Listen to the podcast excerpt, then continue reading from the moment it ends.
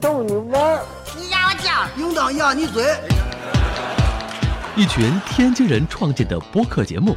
每次跟您聊一个新鲜话题，好玩、长姿势、跨界、槽点满满，每期都给你足够惊喜。是惊吓吧？生活、旅游、科技、理财、八卦，众多轮值主播，总有一款适合你。不要嘛！我是王姐，津津乐道，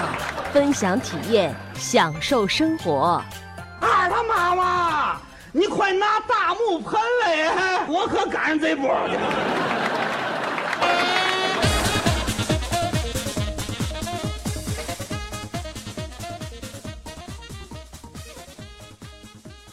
各位听友，大家好，这里是津津乐道，我是朱峰。哎，今天是我和狗叔在一起录音，然后大家一看到狗叔，呃，就知道我们要录一录外事了。哎，这个因为狗叔在国外嘛，然后那个好多事情呢，嗯、请到狗叔更多的是要聊一聊我们不是在国内发生的事情，是吧，狗叔？对对对，这回要聊的事情好像都发生在美国，虽然我在德国。对，德国没啥事儿可发生。德国事儿都不大，最近可能最大的事儿就是哪儿又修地铁坏了。哎，这个科技领域的事儿哈，还是要看美国和中国。我们这次聊一聊美国，然后呢，这次呃这期节目呢，我们要聊两个话题。第一个话题是 Uber，当然这个我们这次聊 Uber，当然是不是讲他们的这个 CEO 有性侵谁了这些事儿。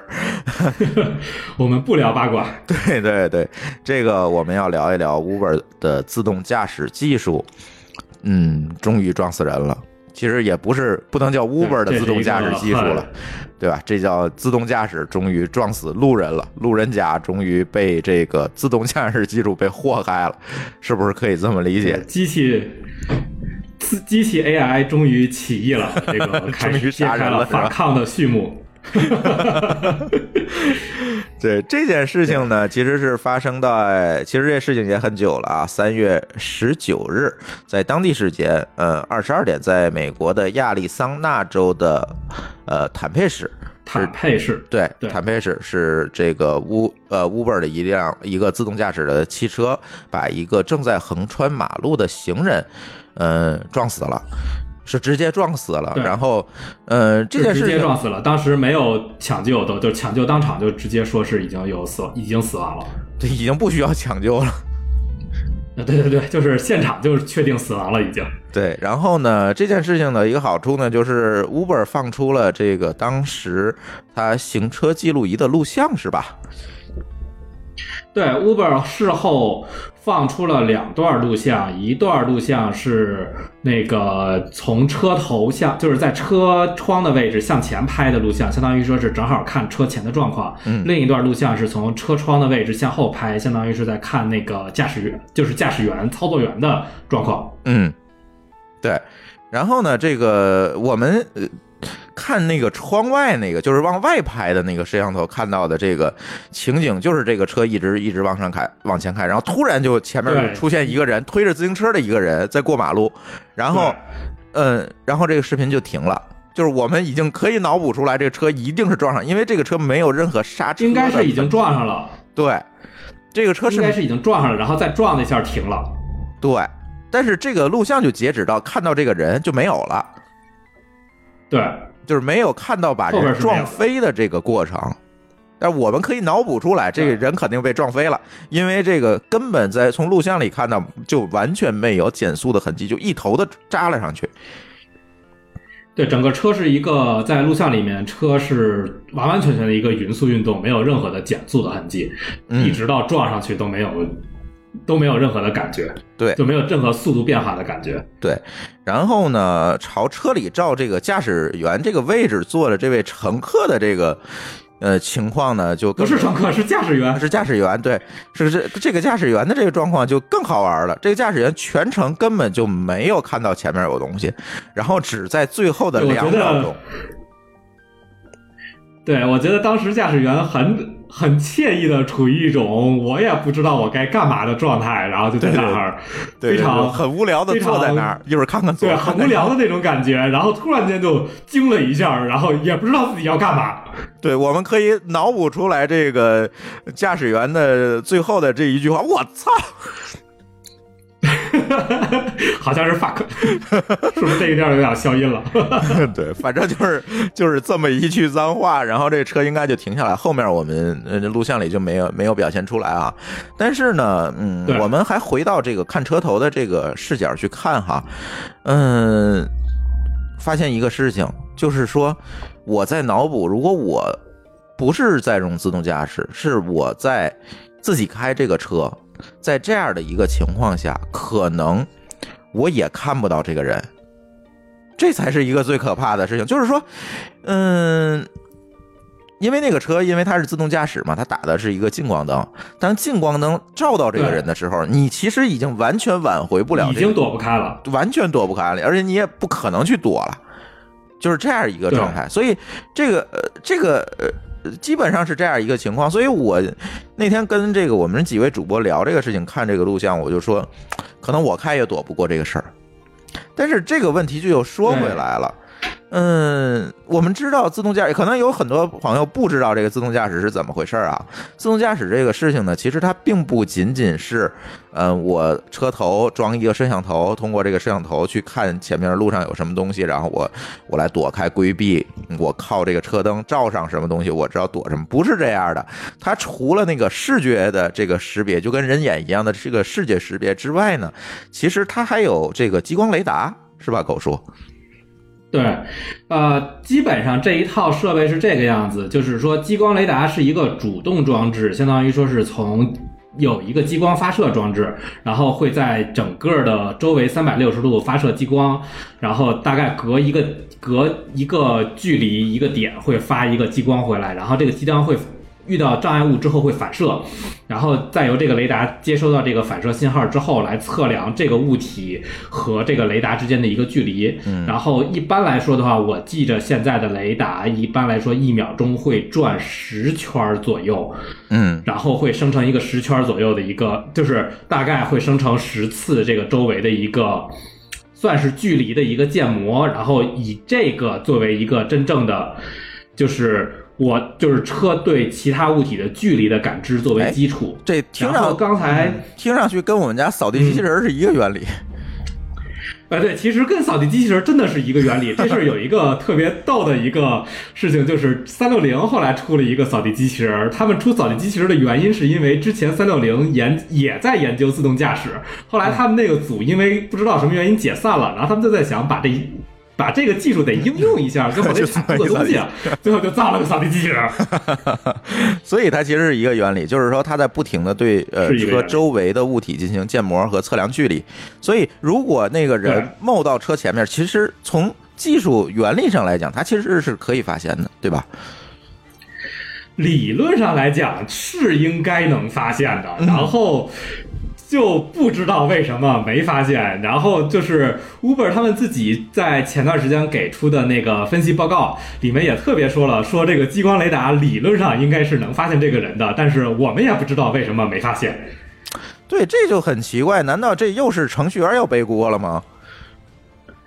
呃，不太清楚，因为这个没有看到它里面真正自己的具体的数据就。不太清楚到底为什么这个事情没有发没有发现，有一个我猜测的有一个可能就是正好因为雷达是有盲区的，就是雷达有一个最近的距离它是就是靠的比较近的距离它是扫不到的，它只能扫一个相应来说稍微远一些的距离，可能正好那个人在卡在这个盲区的边缘的时候，正好跑到了车的正前面。啊，我能明白，就是说这个人可能突然就窜出来了，有可能是突然在，就是他可能他的移动速度相对来说会比较快一些，然后正好在雷达扫他的时候，他还没有在车的正前面，然后正好进到盲区的时候就进到了正前面。这事儿不知道，这个没有一手数据，实在是猜测不出来。我只能说有这种可能，但是不是，我觉得不一定。而且这个车也不仅仅是只有激光雷达吧，它还应该还有这个无线电雷达，它不仅仅是这么简单，就是一个激光雷达一个摄像头，那没有这么简单吧？应该是有无线雷达，但是这两个就是我印象里那个 Uber 给出来的自动驾驶技术，应该是车顶一个激光雷达，然后车前车身周围应该总共是有七个无线雷达，但这个这几个无线雷达具体来讲，为什么没有发现这事儿也就不知道。理论上来讲，我觉得这事儿应该是能够发现的。对，你看啊，就是说这么说对，咱不说自动驾驶这么高大上的东西，就我们家那个车，它它它它不会自动驾驶，但是它仍然有这个你那是大众的什么来着？CC 呃，对，CC 是什么型号？突然忘了那个车的型号叫什么了？朗逸是吧？不是，它就叫 CC 啊，好吧，啊，它是这样的，因为当时买是一个高配，它就带这个嗯前部辅助和这个这些雷达，它前面那个车标实际上就是一个这个超声雷达。然后它来测量前面的东西距距离你的这个距离和这个位置运动的状况，然后车周围还有大概是八个还是几个雷达，它其实就可以实现一定程度上的这个自动驾驶。比如说前面突然窜出一个人，它是可以自动把车刹停的。然后后来我就想这个事儿，嗯，我们家这个这么低智能的车，它都能把这个事儿干好，为什么这个，诶，这个诶 这个自动驾驶就就就突然出了问题？这好奇怪这件事儿。我还想了一种可能，就是这个雷达，或者说它几个雷达正好被路上的什么东西给盖住了，就是开着开着被路上可能溅起来的纸片儿什么东西给盖住了，然后导致它可能失灵或者是什么情况。嗯，但是这个应该在车里它应该会报警该是有反啊应。的。对啊，对啊、我也觉得是啊。嗯，所以这事儿就很奇怪，所以说对。然后这个，呃然后这件事情出了之后，特别有意思，就是那因为那辆车是沃尔沃的 x C 九零，然后加上了 Uber 的自动驾驶系统，然后，嗯、沃尔沃还跳出来这个推锅是吧？对，呃沃尔沃立刻跳出来说甩锅，说这套系统不是我们研制的，然后我他只是用了我们的车，只是用了车体，对，只是用了车体，然后所有的那个配置啊，相关的那个自动驾驶的设备啊，都是 Uber 自己后装的。嗯嗯嗯，哎，所以这件事情出来之后，我们会因为之前啊，后来这个过过了一段时间，其实这个特斯拉又自动驾驶又出了一件事儿，就是也是在加州是吧？也是在加州，然后在加州幺零幺公路上，那个正好大概晚了一周左右，是三月二十三号上午，嗯然后是那个应该是据说是苹果的一个员工，然后。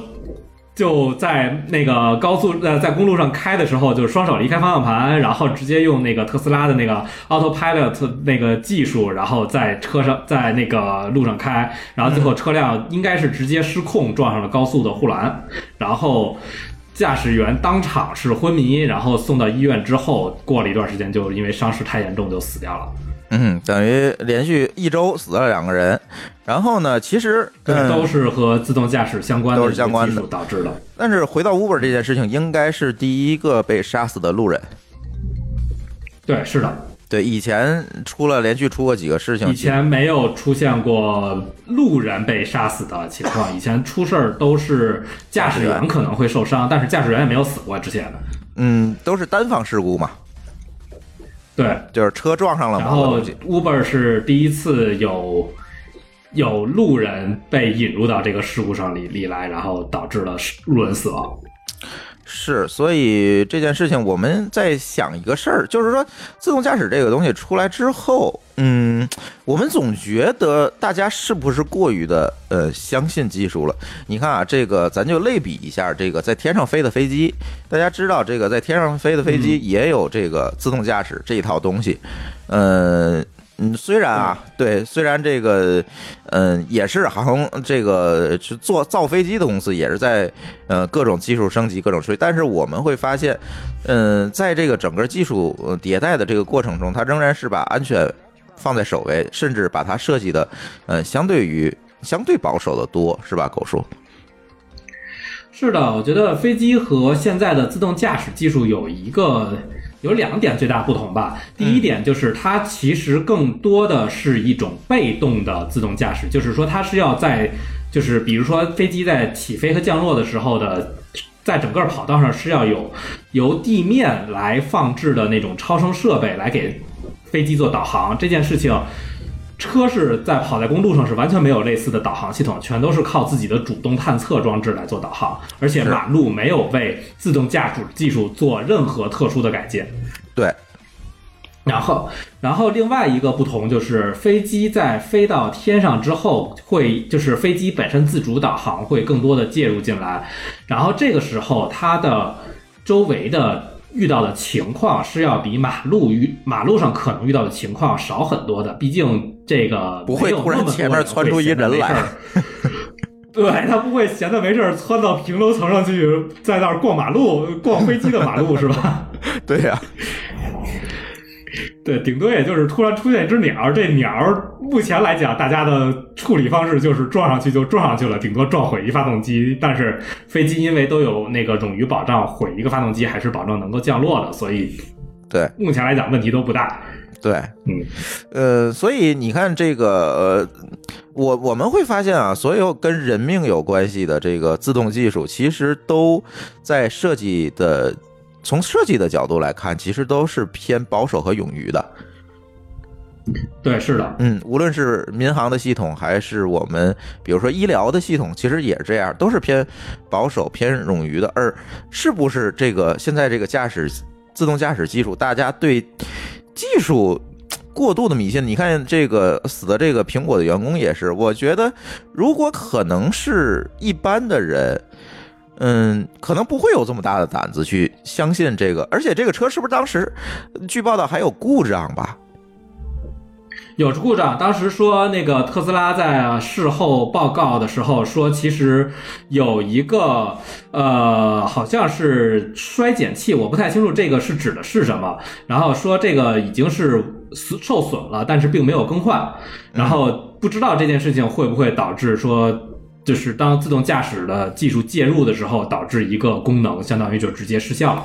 嗯，所以它开着一个听上去对。衰减器可能是一个和减速相关的一个部件。是，所以你看，嗯，是不是大家过度的去相信了这样一个技术可能？尤其你像特斯拉，特斯拉后来出了这个事，就是这这哥们儿显然是一个程序员，就是他们可能会更多的迷信这个技术，或者是更多的偏重相信技术，但是在某些人命关天的这个领域，其实偏保守，并没有任何的错误，是不是可以这么说？我觉得，我觉得这个作为程序员应该更不相信这点技术啊！这自己写的代码，你能信吗？所以，对，所以那是苹果的公关。我不知道，这个可能苹果的员工觉得这事儿很 fashion，很很时尚，就一定要这么搞。而且我觉得。美国人民对特斯拉有一种迷之自信，就是、啊，对对对对对，因为之前在 YouTube 上就也出现过类似的这种视频嘛，就是一个人把自己盖起来，在驾驶特斯拉，把自己盖起来，然后手也不碰方向盘，就在大街上跑，然后好多其他周围的人都会拿就是拿手机会拍这辆车，发现这辆车里完全没有人，我觉得这这人还挺玩命的，对。对，有点作死的感觉。对，所以我不知道为什么美国人民对这个特斯拉，我不知道中国人民怎么样啊？因为那天我也看一大姐在北京四环上，那个开着自动驾驶模式在那玩手机，我也见着了，反正我也不知道，道，行吧，我也不知道大家为什么这也一作作死的在四环上这事儿。对，所以你说，在一个不可靠的一个环境之下，驾驶一个并不特别可靠的自动驾驶系统在那儿跑，我总觉得这事儿不是在当前的这个我们对，如果我们对呃科技、对代码、对工程，我们有一定了解的人，可能会知道这个东西就不会像别的东西一样就这么靠谱，或者说。呃，因为关系关系到人命嘛，所以你可能也不会百分之百的放心。所以我不知道这些人 为什么这么放心这件事情，我也不知道。是吧？我反正不太敢，即便他说他真的能做到自动驾驶，我一般你也会如果那车是自动驾驶的，我我不敢用。然后如果说不敢，就是非常相信，我一定会还是该自己怎么开怎么开，顶多了就是他这种辅助避障我会用一用，但是不会说完全放手交给他。嗯，对，我觉得我可能也会有这样一个选择。呃，当然了，这个技术的进步肯定会带来一些变化，但我觉得在最近的这三五年内，不太可能这个东西的可靠性做到这么高。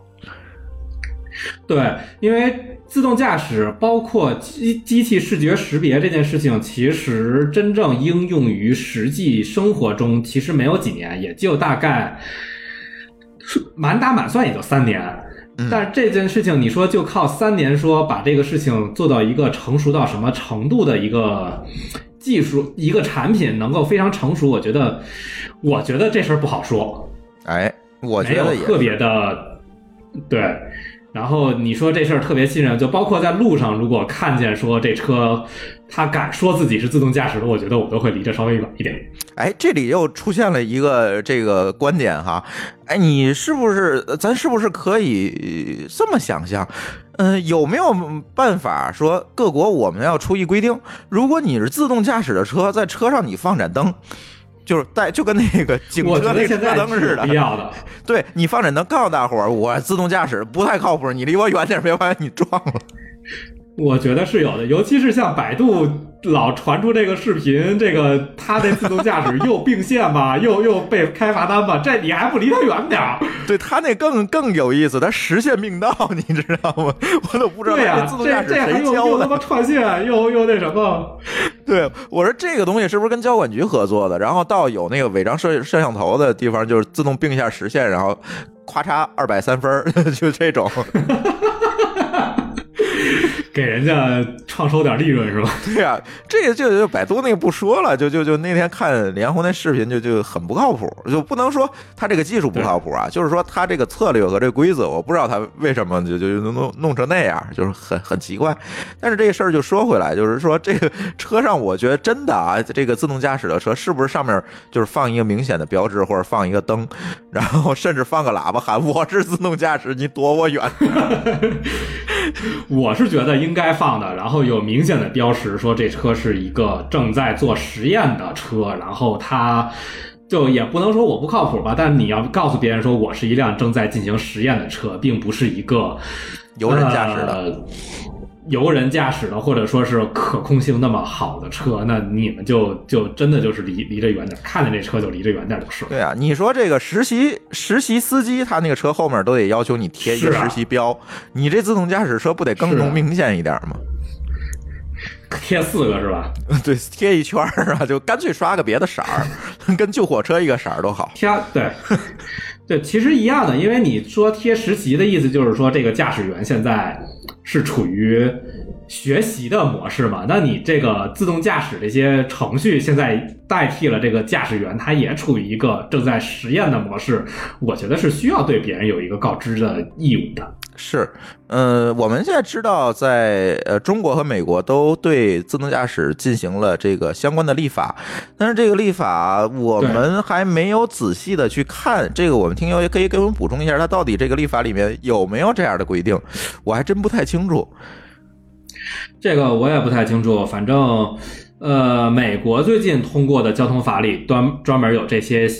关于自动驾驶的修正，但是这个太长了，不读是吧？对，呃，太长了，这实在是看不下去。然后北京这边也有对自动驾驶相关立法，就是李彦宏那个实现编导之后就立法了。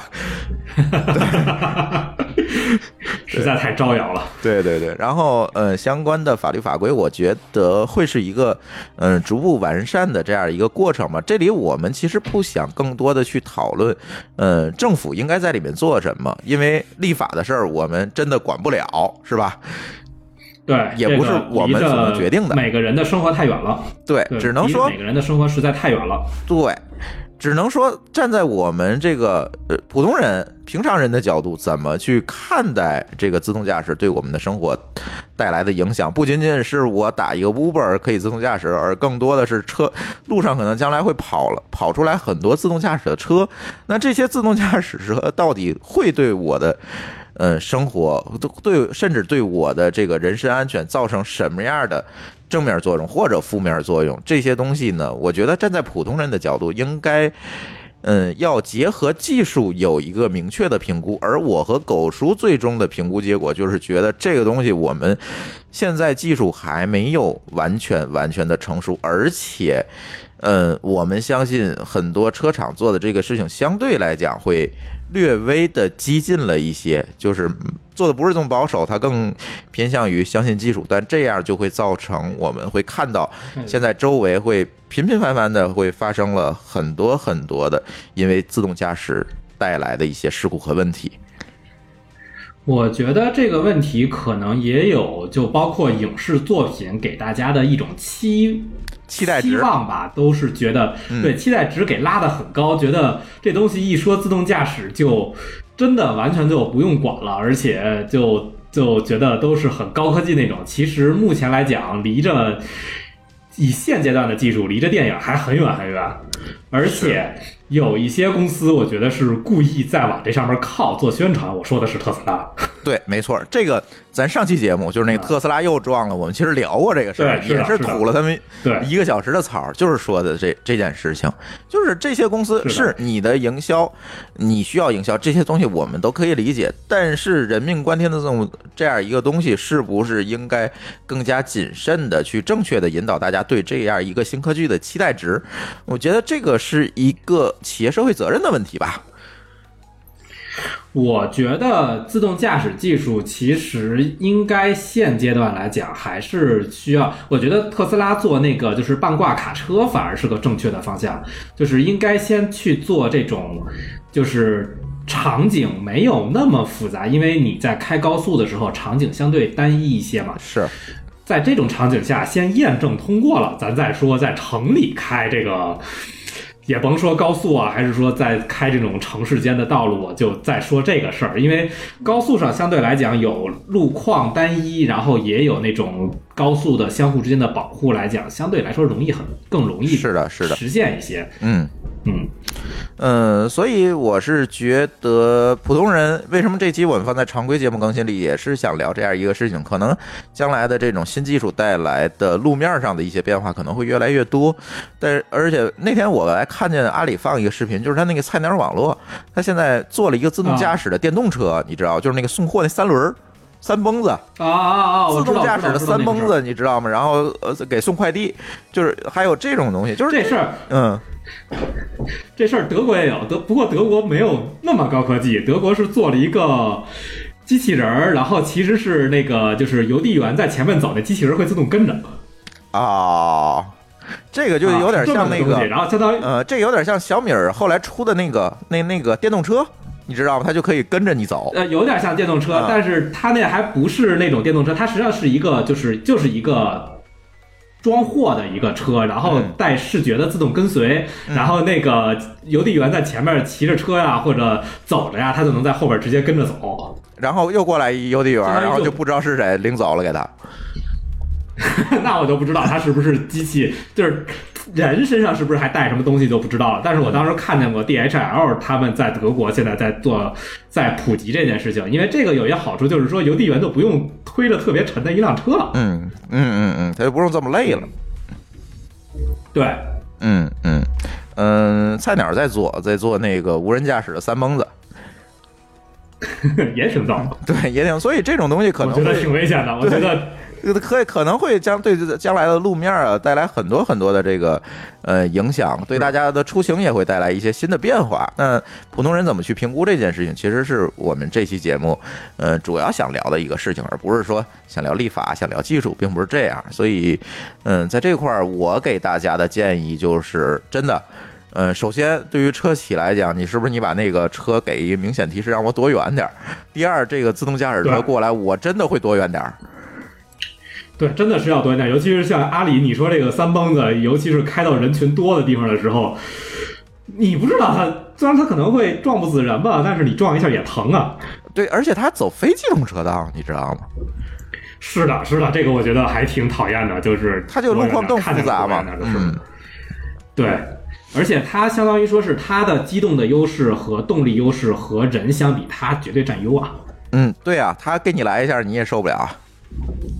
对你又不能给他来一下报报复他，对是吧？对这么想不开。没错。当然，这话我们又呃把这话拉回来啊，就是我们说 Uber 这件事情，其实客观上来讲，嗯，这位横穿马路的同学肯定是严重的违反了交通法律。是的，这个我记得当时的警察给的分析报告说，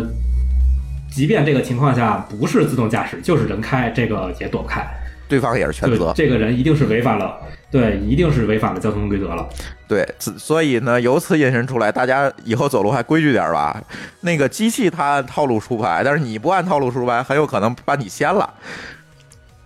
是的，对，所以尤其是在不管在什么情况下，都还是以遵守交通规则，大家不要太过于轻视自己的生命。嗯，其实就是这样一件事情。如果大家都遵守交通规则，那其实也没有无人驾驶啥事儿。啊、我觉得到时候还会有，但是无人驾驶可能会更容易做一些。嗯，是的，就是说大家在都遵守规则这样一个框架之下，这个无人驾驶它会有更多的呃用武之地，咱也可以这么讲。对，呃是的，对因为怎么讲呢？它识别的是一些死的东西。不是那个，毕竟这个真正图灵完备的这个智能技术还真的没有被开发出来。你说这个，对对，它能认智能驾驶还没有。对，它能认红绿灯，但是真的前面一协管员给你举个旗儿、打个手势让你停，自动驾驶车它真不能明白，嗯，是吧？至少现在还没听见他们把这个手势作为一个工作为一个识别信号加入到车里去。是啊，那他如果他能这么识别的话，他就得还得识别那个人身上穿的是警服还是协管员的衣服，还是一个普通人的衣服，来 决定我听不听他的。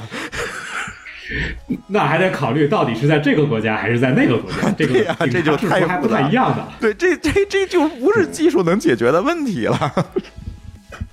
呃，也能解决吧，就慢慢的识别呗，得有足够多的数据，或者说大家考虑把这个场景考虑的足够丰富了之后，这事儿才能做。对，那就不是到这件事对，那就不是一朝一夕的事情了。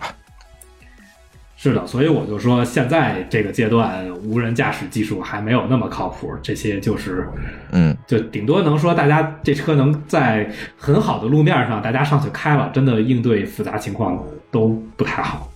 是。然后咱说下一个，包括我司的自动驾驶 都是这样的，对，你司也在做，对，这这不能躲过这一枪对对，，我司也在做，对。对，呃，那咱说下一个话题吧。下一个话题其实也是大家呃更关注的，就是 Facebook 这个泄密事件。现在这个泄密事件，呃，发酵到今天，Facebook 的市值已经跌了几百亿美金了，有千亿了吗？跌了百分之十几了吧？我看呀、啊，我记得好像跌了百分之十二还是十三了，总共。嗯，应该是，反正这只这是得有十几了跌的。呃，市值蒸发了几百亿美金吧，就是这么一个事情。但是这个事情的前因后果呢，似乎我们看了很多国内媒体的报道，还有一些大家说的，似乎说的都不是这么的完全。所以这期节目也想借这个机会呢，跟大家聊聊，就是怎么讲呢？信息时代的隐私问题，这其实是一个老生常谈的事儿。而 Facebook 这件事情爆出来之后呢，似乎大家又开始关注这个嗯所谓的这个隐私的问题。嗯，可以跟大家再聊一聊。然后狗叔可以先给大家介绍一下，嗯，Facebook 这件事情的前因后果吧。行，我先跟大家说一下 Facebook 泄密这件事情。其实这件事情是今年呃三月十七号，然后当时《纽约时报》和《卫报》同时发文，然后实锤了川普团川普的竞选团队通过一个叫做 Cambridge Analysis 呃 Analysis 的一个公司，就是如果直接翻译过来叫做剑桥分析公司，然后收集 Facebook 的数据并用于打竞选广告。这个事情基本就这两这两个报纸已经实锤这件事情了。嗯但是这件事情本身来讲，你看已经说的是川普竞选时候的事儿了。其实这件事情就说就是已经是很久以前就已经在这么操作的一件事情了。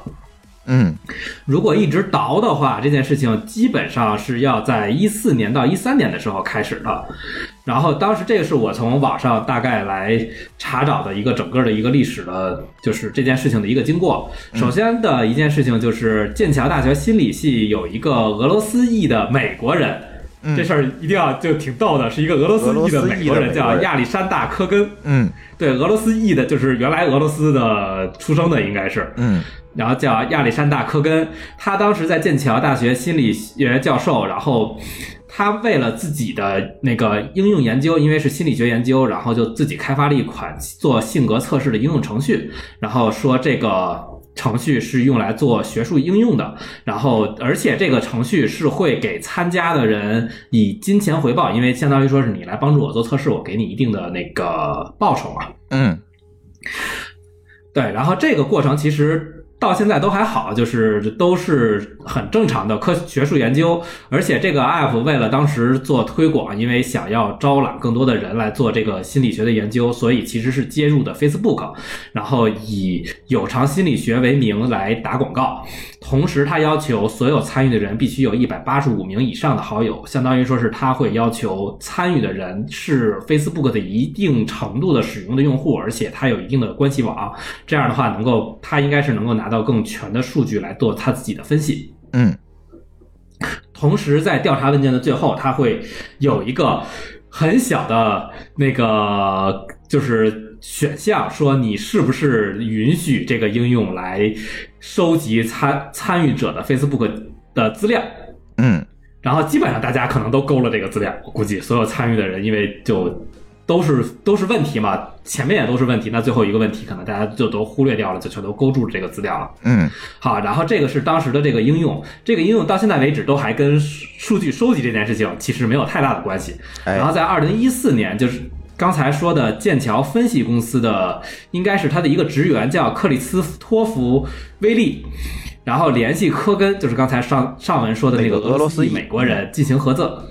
对，然后进行合作。然后他当时说，就是我希望能够，就是 CA 公司希望能够把性格测试里拿到的数据交给 CA 公司做分析。然后这事儿呢，这个合作就进行下去了。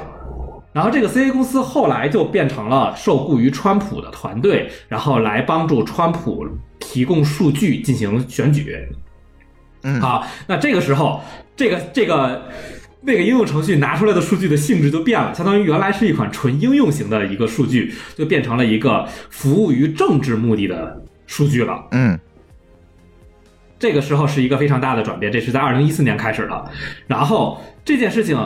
曾经触发过 Facebook 内部的监控程序，因为它收集到了大，因为它实际上收集数据的时候，Facebook 是知道的。Facebook 肯定能够通过各种的手段来探查到他在爬他的数据，然后这件事情他就 Facebook 当时是给科根，就是当时那个大学教授俄罗斯裔美国人发过发过这种警示，最后这个警示就是就是科根对这个的解释就是说我在用学术用途，是在做心理学的学术用途，Facebook 也没有再继续追究下去。嗯然后这件事情再往后呢，就是二零一五年二月份的时候，其实二零一五年就是《卫报》做过一系列的报道，说。呃，Facebook 需要加强用户隐私管理。然后在二二零一五年十二月的时候，《卫报》报道出来了，当时另一个竞选总统的候选人克鲁兹，这个我不知道大家关不关心美国竞选，就是也是共和党的一个很知名的一个那个候选人。当时克鲁兹使用未经用户同意过的 Facebook 数据进行选进行竞选，这事儿其实当时就已经报道过了，但是可能因为克鲁兹的名气。当时的名气没有川普大，没有川普和希拉里大，所以可能大家就把这事儿忽略过去了。嗯然后在二零一六年八月的时候，Facebook 再次通知，这回通知的不是那个教授了，而是通知 CA 公司的那个威利，就是联系那个教授做合作的那个人，要要求他们删除数据。这件事情就不知道到底为什么 Facebook 又突然想起这个公司，就发突然发现这个公司也在利用他们的数据了。然后 Facebook 只是做了通知，也没有继续的向后继续深究，说应该做什么惩罚，相当于说是我估计这个应用还在一直在收，还在一直搜集数据。然后就是二零一八年三月十七号，《纽约日报》与《卫报》同时发文实锤了川普团队通过 CA 收集数据这件事情。嗯然后这个这个两篇报纸一发文之后，这事儿就炸了。炸了，然后各家媒体对这事儿就是铺天盖地的报道。然后这个时候很有意思的是，Facebook 大概沉默了一个星期没出声儿，嗯一直到三月二十二号，扎克伯格那个 Facebook 的 CEO 才开始发文说道歉，说我们这件事情作为一个。一个就是社交型的公司，我们这事儿做错了，我们应该重新设计、重新检讨我们的这个隐私设计的相关的问题。嗯，然后，但是这事儿就已经控制不住了。当时 Twitter 就是已经掀起了一个叫做“删除我的 Facebook” 的一个活动，同时马斯克非常主动的把自己个人的 Facebook 账号和 Space X 还有特斯拉的 Facebook 页面全都删了。啊，已经删了是吗？已经删了这事儿，他自己把自己的三就是和他自己相关的几个公司的和他自己的已经全部都删掉了。啊，这事儿也造成了很大的影响。嗯嗯嗯嗯然后最近的一件事情就是，扎克伯格在英国的《观察家报》、美国的《纽约时报》、《华盛顿邮报》以及《华尔街日报》就这几几份重大报纸上开始投广告，为自己的行为道歉。嗯。然啊后，这个是我们知道的，然后我们到目前为止最目前为止就是股价跌了百分之十几了。对，股价跌了百分之十几，这事儿最后也说是，就是 Facebook 的这次股价暴跌也引起了美国股市的整体暴跌。嗯嗯嗯。所以在这个过程啊但，这事儿我不知道。对，所以在这个过程当中，那个很多人，我看写公众号也好，发朋友圈也好，都说 Facebook 泄露了用户的数据和隐私。但实际上呢，我们看到这个全程的这个过程之后，我们会发现，实际上呢，这个呃，这叫什么？俄罗斯裔的美国人，他实际上嗯，对，做了一个类似微信小程序的东西，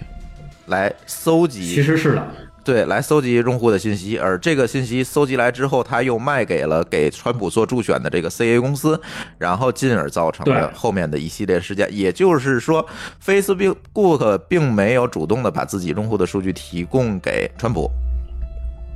是的，对其实没有提供给川普，都是理论上来说都是用户允许提供了自己的信数据是的给别人，是的然后 Facebook 才提供的。呃，对，而且就是说，实际上是第三方通过他开发的一个东西，在 Facebook 上，在用户同意的前提之下搜集的。这个事情呢，就是是的对这个事情放在不同的文化背景之下呢，可能就会有不同的解读。如果放在中国的文化背景之下呢，这事儿可能就无所谓，是吧？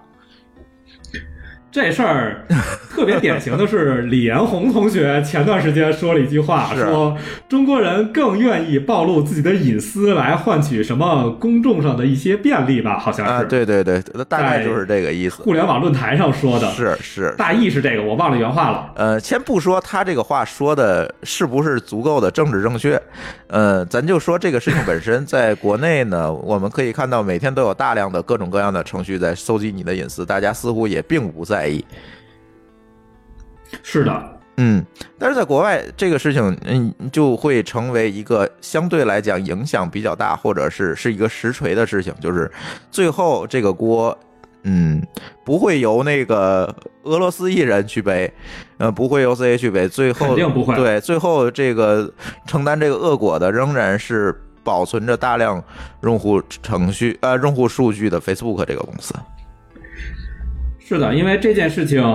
第一，Facebook 树大招风，你作为这么大一公司，存着这么多数据，没有妥善管理，最后大家一定会找你，因为是你去找那个人，那个人又不能承担特别多的责任，对但你作为一个公司是要承担一定的所谓的社会责任嘛，对，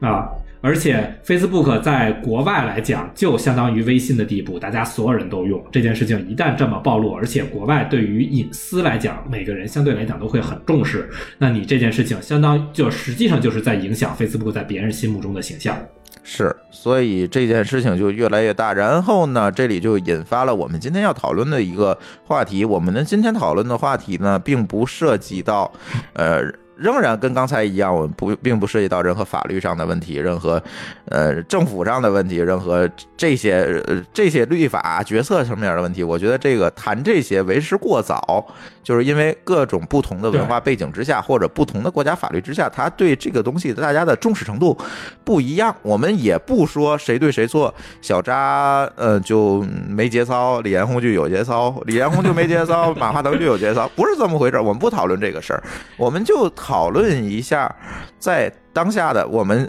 呃，我们知道啊，我们这个整个的社会文明可能经历了几个时代，是吧？什么石器时代、呃铜呃这个这个青铜器时代，然后这个铁器铁器，呃，一直到这个什么呃工业时代、呃信息时代，是吧？呃，有人又说又要到区块链时代了，这个这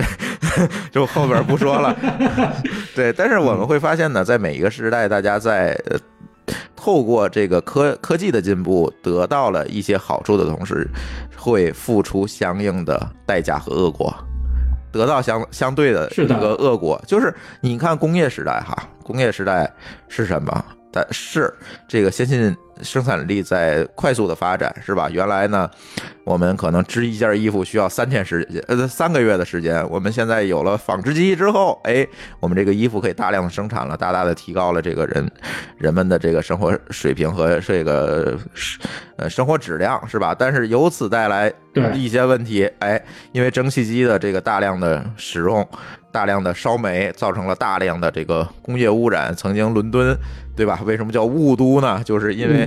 对工业革命带来了大量燃煤的消耗，出现了大量的硫，然后留在这个空气中就出现了很多的这个污染事件，对吧？因此也死了好多人。包括现在北京仍然没有解决这个雾霾问题，其实也是这工业时代的这个恶果。没有办法，因为你想得到这个生产力的提升，对你说，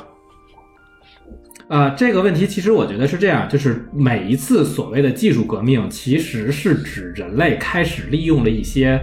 以前没能完善利用的资源物质啊，或者说是技术啊这种东西，而在没有这个东西没有在验证之前，它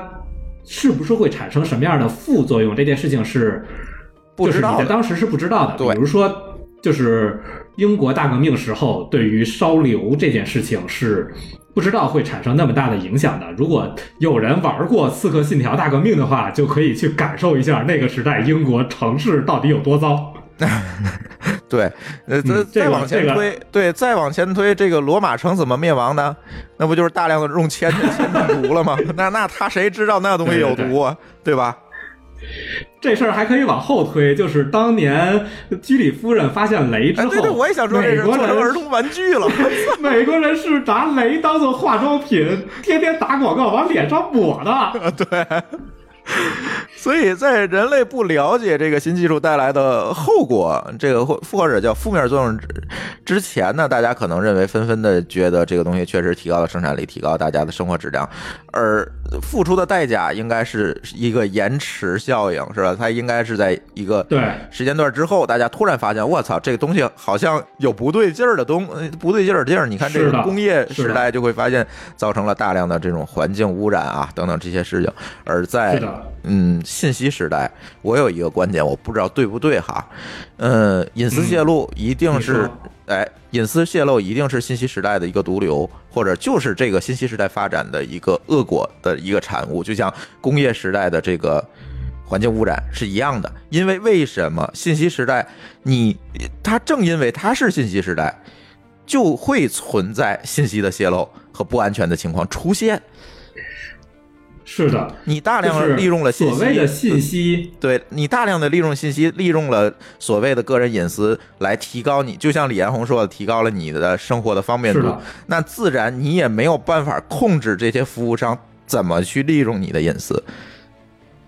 是的，嗯，你必须要把自己的信息交给别人，别人才能用信息来为你服务。是的，这才叫信息时代嘛。啊。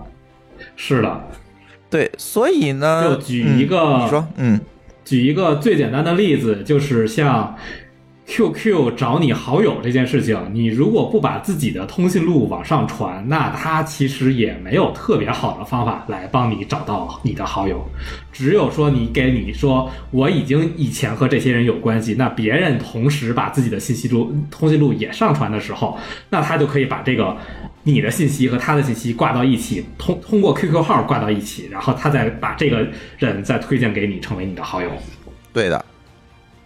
你就是必须用你已知的信息来交换一个便利度。是的，嗯，是的。所以这事儿上，包括现在电商的推荐也是类似的，就是他可能不会通过通讯录，但是他也是通过类似的手段来查到，来推荐给你什么样的商品。嗯，是的，这个又聊到那些那天跟老高聊那个问题，就是隐私的这个问题。大数据杀手是吧？呃，大数据杀手还有一个今日头条偷听了嘛？对，那那两期，啊，对对对然。后其实都是聊到了这样的一个问题。那今天我们想聊的，其实就是，嗯，前几期都聊了一些啊，在技术上、在运营上能不能实现这个事儿。但是这期呢，我们其实更想多聊的就是说，隐私这个东西，或者是你的个人信息，嗯，不在信息时代，不是能不能被保护的问题，而是在多大程度上可以被保护的问题了。怎么被保护？对如何被保护的问题，你的信息一定不可避免的会被泄露。那什么是隐私？当然，大家对隐私有不同的界定，是吧？嗯，有的人认为呢，我的银行账号、我的信用卡密码可能叫隐私，那可能有的人会认为我在网上浏览记录其实也是隐私。是的，对，那首先就是就是每个人对对这件事情的评判标准不一样，或者说愿意泄露，有可能你的浏览记录觉得这一部分不是隐私，但另外一部分也是隐私。是，这个是一个很难界定问题，所以首先可能我们要界定一下什么是隐私，然后我们可能还才才能规定一下，呃，这些商业机构怎么来在一个规范之下有呃这个，呃，在在一个规范之下使用我的隐私的这个问题。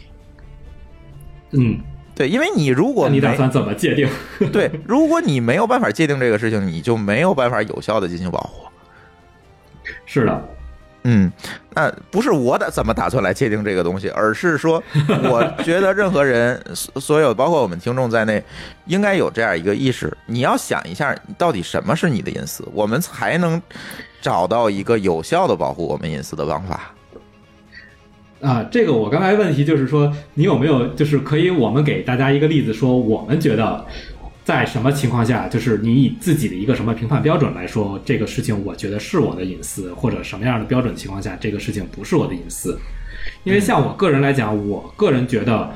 我的通讯录其实是属于我的隐私的，这也是我在一段时间内不太愿意用安卓系统的原因，是因为安卓系统如果你装了微信，然后你又不给微信通讯录权限，微信是直接退出拒绝服务的嘛。嗯，对，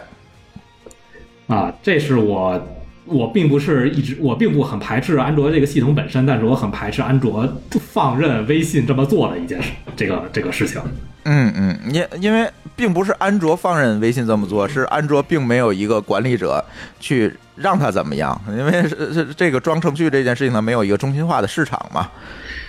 呃，其实也有，因为我印象里，我司内部是有类似的叫什么，就是就是工单的，就是来说要求说，如果说这个程序在请求通讯录权限，而我又拒绝的情况下，这事儿我不告诉应用程序说我把它拒绝掉了，而只给它返回一套假假数据，这样的话保证那个程序可以继续运行。这个是我司内部有工单的，然后我司内部把这工单认为这不是一个问题的形式就关掉了。哦哦，我明白了。对，因为因为你斯啊你司认为这个这个事情就不像苹果这么激进的来对这个应用程序进行控制嘛，其实最终还是这样一个问题。对，嗯，是的。对他的想法就是说，如果这个程序这么玩了，那么你们所有的人最后都不会用这个程序了。嗯嗯嗯，但实际上往往这个结果是相反的，你不得不用它。是的，嗯，对，呃，所以咱还把话题拉回来啊，就是说，我觉得首先每个人嗯应该界定一下自己的隐私到底是什么。而就我而言，刚才狗叔说了他自己的，就我而言，我觉得，呃，任何我不想告诉别人的东西都是隐私。呃，是的，这个呃，有有，刚才我其实想这么说来着，但是我这样想，我想的一件事情就在于，就是任何属，就是你自己只有你自己知道的事情，你不愿意告诉别人就是隐私，因为有些事情你可能觉得你不愿意告诉别人，但这件事情你已经和别的人有交道的时候，这事儿很难再去把它说是属于你自己的隐私。对对，比如说我在淘宝上买了某一个东西，我就不想让别人知道。但是那些讨厌的这个推荐程序，就每天都要给我推荐一下，告诉我京东上又可以买同样的。问题是这东西我都买了，好不好呀？反正有时候你也不知道买了是啥。对他知他能知道我买的是啥，而且我明明显的能感觉到我买了这个东西之后就，嗯各种广告条就在疯狂的推荐，这个确实是这样。但包包括我浏览啊，包括我浏览的某一类的东西，比如说我我这次去日本，然后这个买了一个 Switch 是吧？那买之前我肯定会从淘宝上查查国内卖多少钱啊，然后直到今天我刷任何的这个广告上面全是 Switch 的。多好啊！这个时刻提醒着你。啊，对，问题是淘宝能不能提供一功能通知他这个我已经买了呀？那我认为你应该给我推荐游戏卡带才对嘛？啊，这个是通知系统的问题，通知系统都做的比较笨，这事儿这是另一个问题。但是问题就在于，其实这些电商网站是没有给一个权限来说，你买的东西是否可以应用到他们的数据挖掘，或者说是进行对，不仅是我买的东西，，包括我的浏览记录。关键的一个问题就是说，我能不能禁止他把我的浏览记，就是说我能不能把我的浏览记录也界定为为我的隐私，不让他去拿我的浏览记录去做一些事情。但是我现在没有找到有效的办法去去控制这件事情。就是说我发生的任何浏览，因为浏览行为我是没有办法主动的去避免的。如果我不去浏览，那我就别上网了，对吧？但是我我的浏览行为是我的隐私啊，我认为你不应该拿走去用啊。告诉别人，就是说告诉别人我在关注这样一个东西，这很讨厌。这事儿我知道，包括我司的 Chrome，包括 Firefox 都在试图减少浏览器暴露给其他网站，或者说暴露给网站上的程序的数据。但这件事情上，至少说，如果你去电商上买东西，这件事情浏览器一定控制不住。对呀、因为你实际的在电商网站上 留下了一条记录啊。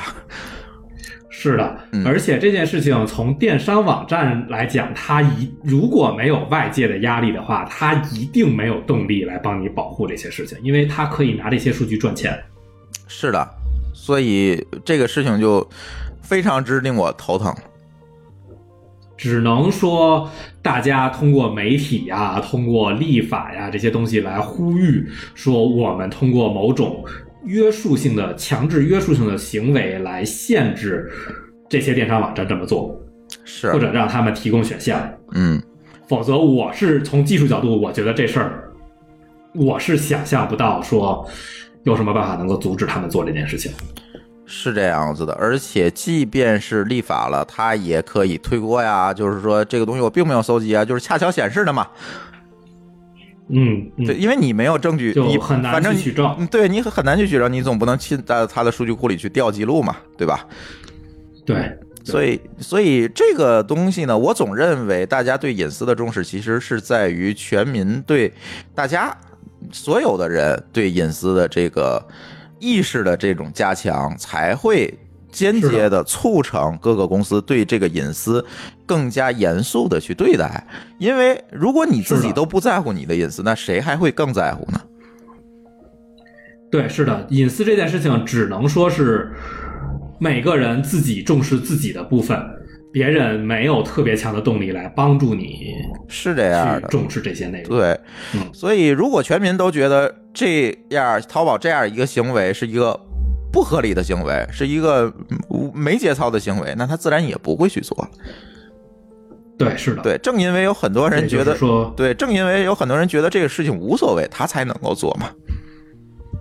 对，才会有李彦宏说那句话。对，所以在这样一个大背景之下，我并不认为李彦宏说的东西是不对的，他只是说了一句实话而已。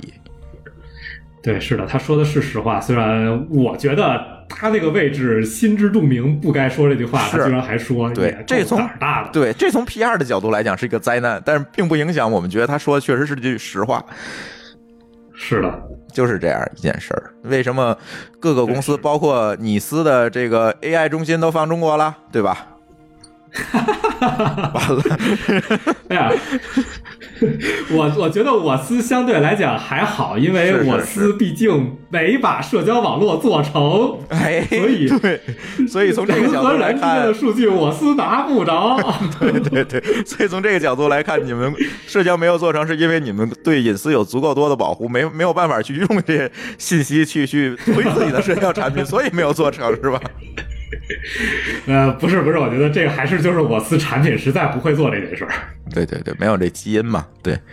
呃，对。对，所以隐私这件事情，嗯，要是这从这个角度去讨论的话，我觉得还挺好玩儿，因为呃，大家总觉得有很多人，就是就是我朋友圈里就是有分两类人，就家人比较多，分两类，一类就是咱们这个互联网从业者，就是对这些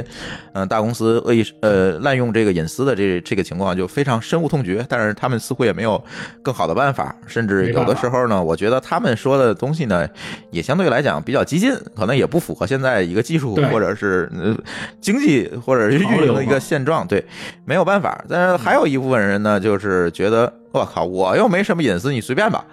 呃，这种人倒是大多数，是的，对，所以就是这样一个情况。但是我我们想通过这个节目告诉大家的就是，如果我能拿到你的方方面面尽可能多的数据，那我可以对你做的事情简直不要更多了。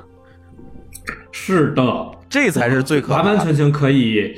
影响你的众多选择。像川普这件事情是，其实就是利用你的数据来影响你的选择。对我们说回 Facebook 这事儿，它收集的其实是你的一些，呃，除了你的经济状况等等这些东西我们不说，它其实收集的是你的一些倾向性的东西，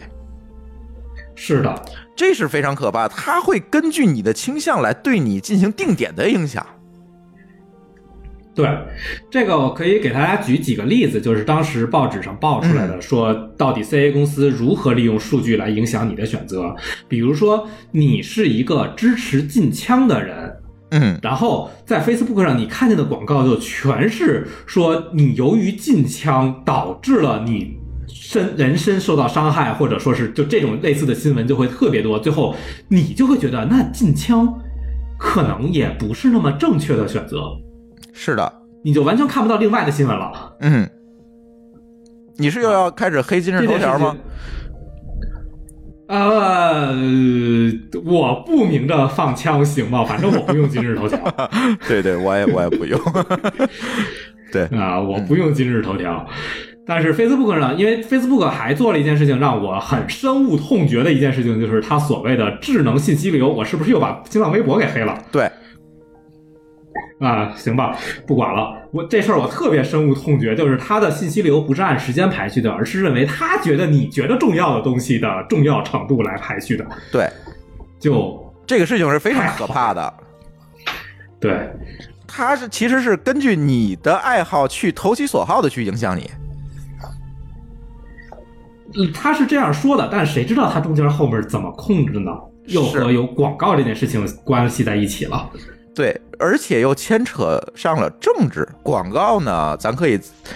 哎，可可以还好，我觉得他就为了卖你东西，但是牵扯到政治，他就不是一个卖东西的问题了，这个事儿就大了。因为为什么川普这件对就是 Facebook 这件事情突然就是影响这么大，给他的这个呃市值带来这么大影响，就是因为它影响的不是你的购买行为，而是影响的是你的政治倾向。对，这件事情，而且这件事情从广告来讲的话，它是很难区分这个广告到底是你的购买倾向还是政治倾向，是这事儿是很难区分的。是，嗯，但是如果他搜集到了，就像这个 C 公司做这件事，他搜集到了你足够多的这个心理层面的信息之后，那就不一样了。啊，我的意思是说，它可以把一个政治倾向的广告伪装成购买倾向的广告，啊，对，当然可以这样的，对，这是完完全全可以做到的，而且你没有任何途径说它到底是个政治倾向还是购买购购买倾向的广告，这事儿是根本查不到的。是，嗯，所以所以有一个笑话吧我，当年当年说，如果一人一票呃这个选总统，那那个当选的一定是马化腾，是吧？对对应了这句话了，对对对，有这么是一个笑话。对，是是美国实践了这句话。是美国把这件事情实践了。对，嗯，所以说大的商业机构，尤其是掌握了大量用户隐私、用户信息的互联网公司，它的力量和能力要比我们普通人想象的要大得多得多。这个这个事情一定大家一定要重视这样一个事情，就是说有可能你重视之后，仍然它会影响到你。但是这是没有办法的，但是你一定要知道这这个事实在这里。只能说大家多去用一用不同公司的产品，毕竟同一家公司的产品它是趋向于一致的，不同公司的产品还是趋向于不一致的。是，就是你别每天拿着那个某某头条在那刷，是吧？这你刷到的东西都是投你所好的，是的，所以还是要看一看正规的新闻，像什么澎湃还是什么的那种。啊，看看新闻联播也好嘛，多看一下不同的。哎，行，对吧嗯？这个我我是觉得，就是呃，在这样一个大的环境和前提之下，我觉得呃提提高自己信息摄入的这个多样性也是非常重要的。对，嗯，是的，有很多人真的就是因为现在，嗯嗯，咱其实并不是黑今日头条啊，因为现在其实几乎所有的新闻客户端，它的那个首屏都是类似的，通过算法来决定的那种东西，就是说你，点击个新闻进去，荐。对的，你点几个新闻进去，你看到的东西其实都是嗯这一个范围的这一个话题，这样很容易把自己变成一个井底之蛙，就是你看到的其实是你想看到的，而不是说站在一个客观立场上给你推送的。是的，呃，这个事情是其实对一个人的心智成长是非常不利的。而且也，你本来希望看新闻，就是希望看见一些不同的东西吧。如果你老看见的是自己和自己相同的东西，你的目的也没有达到嘛。是这样只能说去不断的确认自己说是我是对的，但是另外的信息看，另外的一些观点看不到的话，你其实只是一种盲目的一些自信啊，或者说是盲目的一些看法嘛。哎，哎，所以我觉得咱后半节给大家提到的这个观点非常好，就是由这个隐私问题我引入，嗯这个导入到这个呃信息摄入的多样化的这样一个问题，还是我觉得是对的，因为确实现在因为。呃，大量的信息被利用，导致了大家变成了一个信息时代的井底之蛙了。啊、算是吧。以前的井底之蛙都是属于只通过人的交流，本地人的交流，没有去看报纸啊，或者说是没有合适的资源获取手段手段。然后现在的获取手段就变成了因为单一而导致了你只能看见自己想看的东西，而没有看到真正的发生的事情。是是是，所以行吧，我觉得这期节目给大家提了这么样一个醒，通过 Facebook，这也是几百亿美金换来的，是吧？没有没有，几百亿美金没有花在我们身上，至少 对对对，哎，这谁谁这个卫报的记者要是在发稿之前做空点儿 Facebook 的股票，是不是现在已经赚飞了？我觉得是的，不知道他们做没做。他们应该内部有一些规范去限制这样的行为吧？我觉得，不然的话，这这不就变成那个什么了吗？那那公司叫什么？哎呀，忘了，专门做空。啊，你说专门做空的那个对对对，叫浑水啊我也忘了啊。哦，对，浑水，对专门拿来发新闻稿做空一些公司，然后自己盈利。对对对，哎，是又扯远了，反正这个事儿就是这样吧，好吧。嗯，嗯，好的，呃然后我们这期节目呃就录到这里，然后感谢大家的收听，也欢迎大家通过微信与我们互动，在微信公众账号里面搜索“津津乐道播客”就可以找到我们。天津的津，欢乐的乐，道路的道，津津乐道播客。我们强烈推荐您使用泛用型播客客户端来订阅和收听我们的节目，因为这是最新最快，并且可以完整收听节目的唯一渠道。iOS 用户可以使用系统自带的播客客户端来订阅，或者可以在我们的微信公众账号里面回复“收听”两个字，来了解在更多系统里面订阅我们播客的方法。我们鼓励苹果用户在 iTunes 上给我们打分，您的五星好评就是我们保持更新的精神动力。与此同时，我们的节目也已经在荔枝 FM、喜马拉雅和网易云音乐三个平台上线，你也可以通过以上三个客户端来订阅和收听。好，津津乐道的这期节目我们就录到这里，感谢大家的收听，拜拜。拜拜。